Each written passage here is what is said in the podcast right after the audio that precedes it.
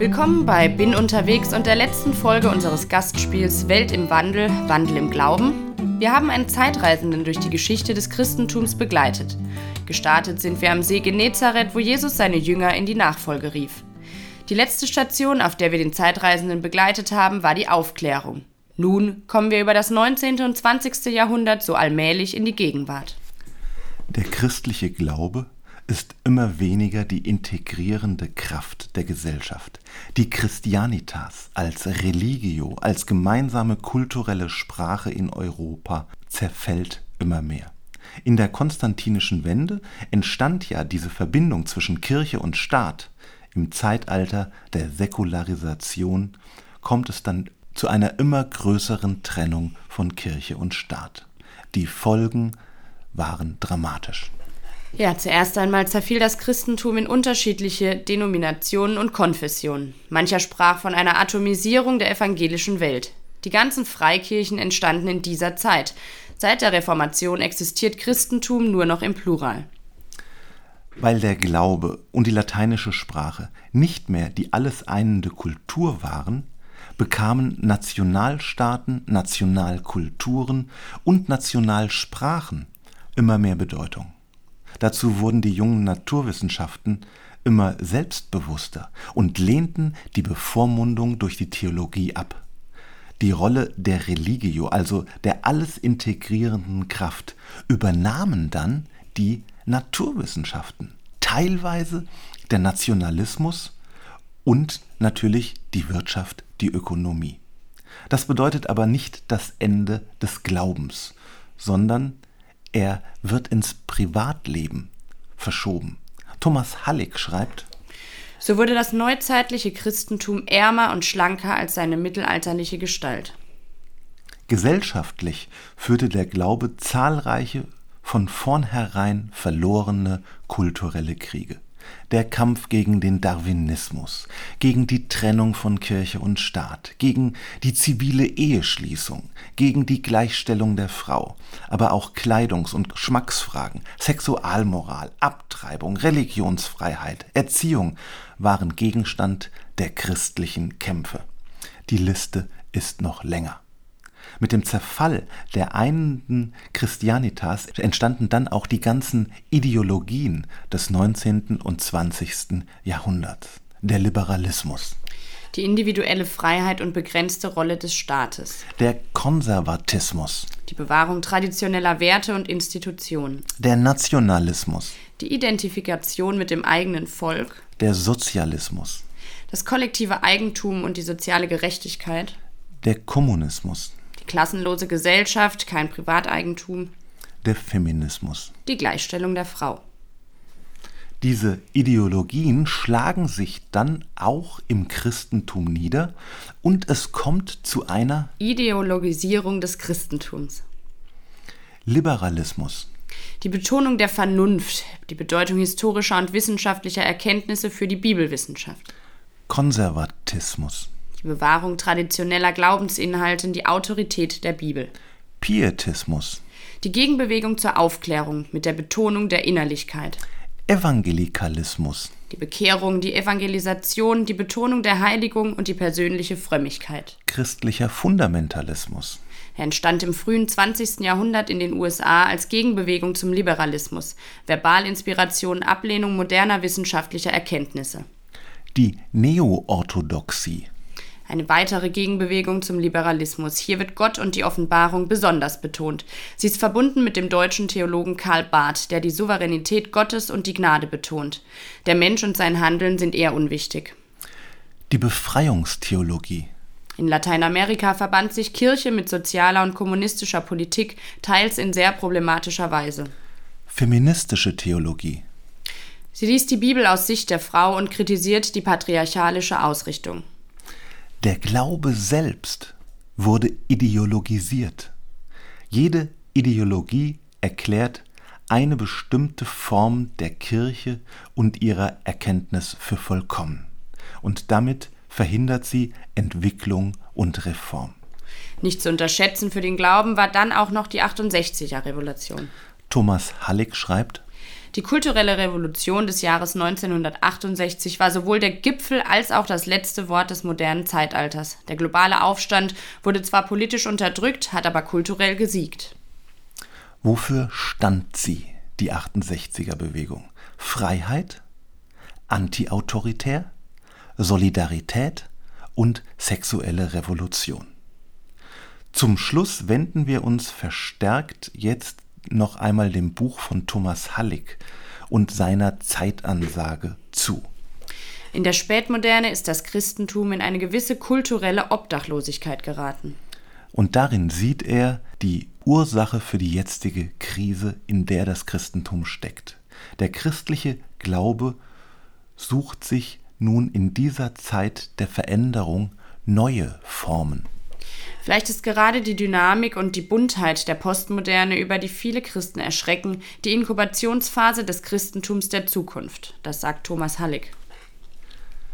Ich finde das einen sehr schönen Gedanken. Wir leben in großen Veränderungsprozessen, aber Glaube geht weiter, nun in einer anderen Gestalt. Welche Themen stehen eigentlich heute an? Der Konflikt zwischen konservativ und progressiv. Dieser Konflikt zerreißt in besonderer Weise die katholische Welt. Deshalb sind auch die Gedanken von Thomas Hallig dazu besonders interessant. Diese kräftezehrenden Konflikte haben die katholische Kirche an den Rand eines Schismas, also einer Spaltung, geführt. Schon lange kann, mich das, kann ich mich des Eindrucks nicht erwehren, dass beiden Konfliktparteien, vor allem die Radikalen in ihnen, das prophetische Verständnis für die Zeichen der Zeit fehlt. Die Bemühungen der Traditionalisten, notwendige Reformschritte abzulehnen und in die vormoderne Welt zurückzukehren, haben der Kirche viel Schaden zugefügt. Sie enden eher in einer Posse als in einer Tragödie. Aber viele Versuche der Progressiven muten so an. Wer den Zeitgeist heiratet, wird früh Witwer. Die Progressiven stehen in der Gefahr, unbedacht einen Ausverkauf der Tradition und der Identität des Glaubens einzuleiten. Sie suchen Heimat, nicht Obdach in der Kultur. Das Defizit der Konservativen ist jedoch die Tatsache, dass sie nicht in der Lage sind, eine realistische Alternative zu bieten. Interessant ist auch folgende Beobachtung. Die Säkularisation hat die Religion nicht beseitigt, sondern transformiert. Der Glaube und die Religion sind nicht ausgestorben, sie sind nur in neue Formen gegossen. Der Glaube ist über die alten institutionellen Ufer getreten. Die Kirchen haben das Monopol auf die Religion eingebüßt. Während der Aufklärung hat die Kirche Kontrolle über die Wissenschaft und die Welt verloren.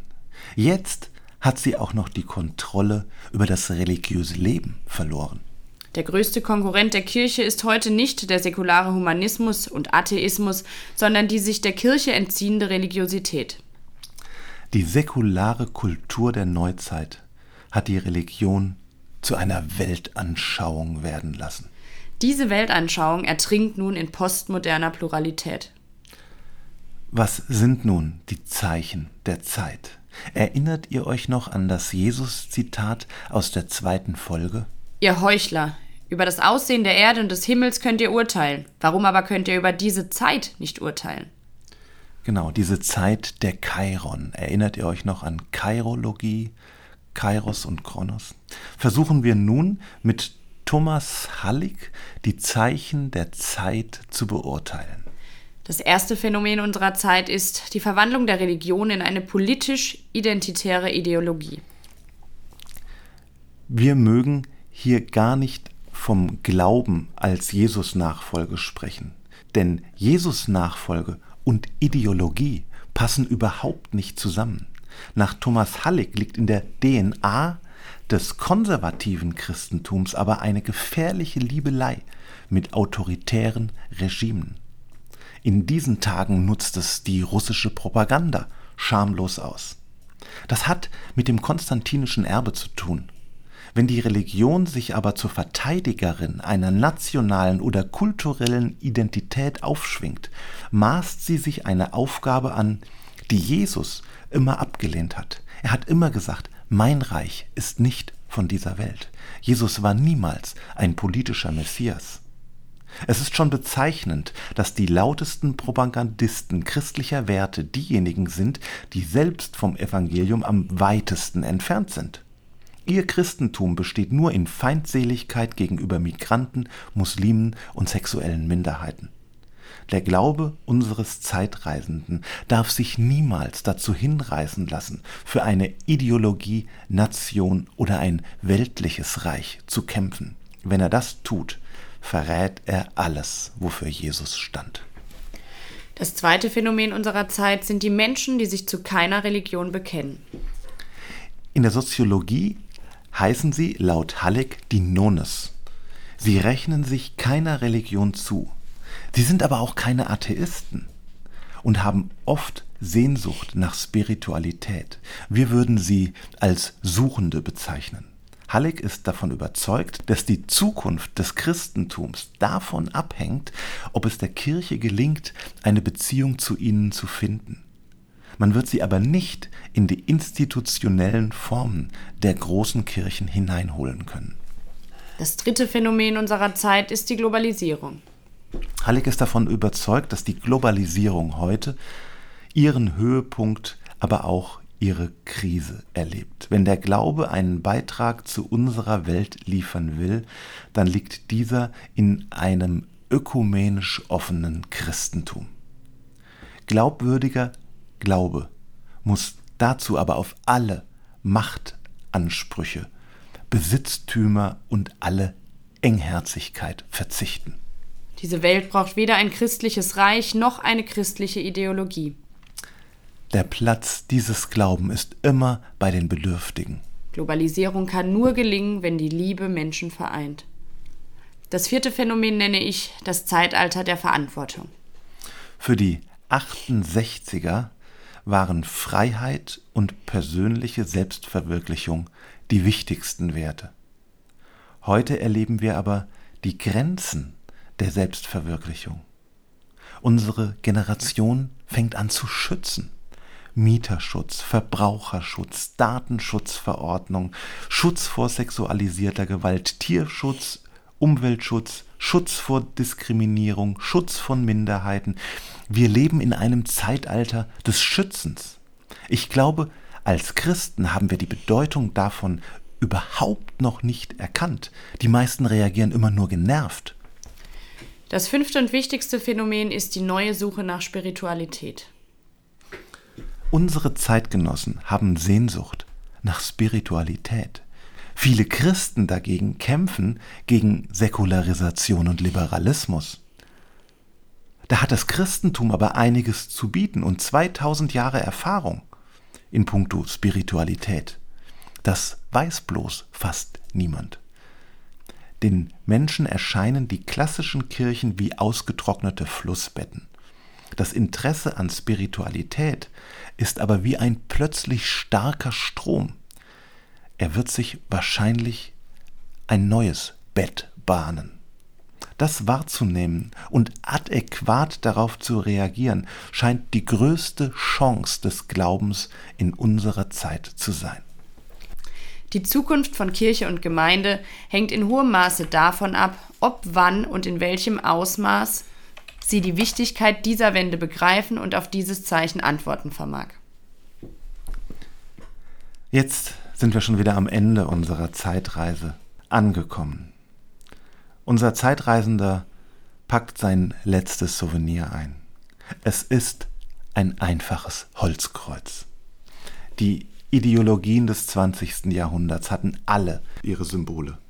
Die Nationalsozialisten hatten das Hakenkreuz, die Kommunisten Hammer und Sichel, die Friedensbewegung das Pazifistensymbol, die Befreiungstheologie das Kreuz der Armen und die batik bedruckten Tücher. Man könnte diese Liste sicher fortführen. Der Nachfolger Jesu hat auch ein Symbol. Es ist ein einfaches Holzkreuz. Jetzt sind wir am Ende unserer Reise angekommen und müssen Fazit ziehen. Ja, begonnen hat die Reise am Ufer des Sees Genezareth. Hier gab es kein Symbol. Das ist die Identität des Zeitreisenden. Der Fluss, auf dem er unterwegs ist, ist der Kronos, die ablaufende Zeit. Die erste Station war das Apostelkonzil im Jahr 48 in Jerusalem. der Fluss macht nun eine Biegung in Richtung römisches Reich und griechische Sprache. Nachdem wir die Zeit des Neuen Testamentes verlassen haben, wenden wir uns nun der Kiste mit den vielen Souvenirs zu und holen sie noch einmal hervor. Die Büste des Sokrates. Aber Christsein ist eine Beziehung, keine Idee oder Philosophie. Immer dann, wenn Glaube zu einem logischen Lehrsystem gemacht wird, prägt uns der gute Sokrates. Das ist nicht wirklich schlecht, aber immer mit Vorsicht zu genießen. Wir müssen immer wieder zur Beziehung zurückkehren. Das Schild des römischen Soldaten mit dem Christusmonogramm. Man kann die ganze Säkularisation heute nicht verstehen, wenn man nichts von der konstantinischen Wende weiß. Die Verbindung zwischen Glaube und Macht war aber der Sündenfall des jungen Christentums. Es ist gut, wenn das Christentum keine Macht hat, denn das Reich Jesu war niemals von dieser Welt. Das nächste, was wir hervorholen, ist die Zeichnung des Leonardo, der vitruvianische Mensch. Bis heute sind wir auch als Christen von der Renaissance und ihren Errungenschaften geprägt. Wir haben ihr viel zu verdanken, vor allem, dass sie den Glauben zu seinen Wurzeln zurückgeführt hat, der Wandel des Menschenbildes und auch des Weltbildes hat den Glauben dann auch sehr verändert. Die deutsche Bibel des Martin Luther. Wir stehen heute auf den Schultern der Reformation. Auch die katholische Kirche weiß heute um die Verdienste der Reformation. Aber ein Erbe der Reformation war auch der Dreißigjährige Krieg und die Orthodoxie. Aus diesen Fehlern sollten wir lernen. Es lohnt sich, die luthersche Orthodoxie nochmal genauer anzuschauen. Hier sehen wir das erste Mal die Probleme, die im heutigen Fundamentalismus auftauchen. Das Fernrohr des Galileo Galilei. Aufklärung blickte dann ganz allmählich immer weiter. Die Naturwissenschaften entstanden, das Weltbild veränderte sich und Wissenschaft entwickelte sich durch Diskussion, Streit ohne Tabus immer weiter. Auch wenn einzelne Erkenntnisse immer wieder neu hinterfragt werden müssen, können wir doch nicht mehr hinter die Aufklärung zurück. Weltbild, Bibelverständnis, Glaube sind eben von dieser Epoche geprägt. Wir leben in einer aufgeklärten Welt, die von modernen Naturwissenschaften geprägt ist.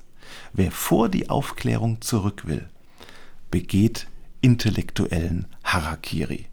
An dieser Stelle müssen konservative Christen sehr aufpassen, denn niemand steigt zweimal in denselben Fluss. Und jetzt sind wir schon beim letzten Souvenir. Das einfache Holzkreuz. Der Nachfolger Jesu in der Moderne musste und muss immer wieder neu den einfachen Glauben die Beziehung zu Jesus entdecken. Jenseits aller ideologischen Kämpfe muss er immer wieder an den Anfang der Reise, an den See Genezareth zurückkehren.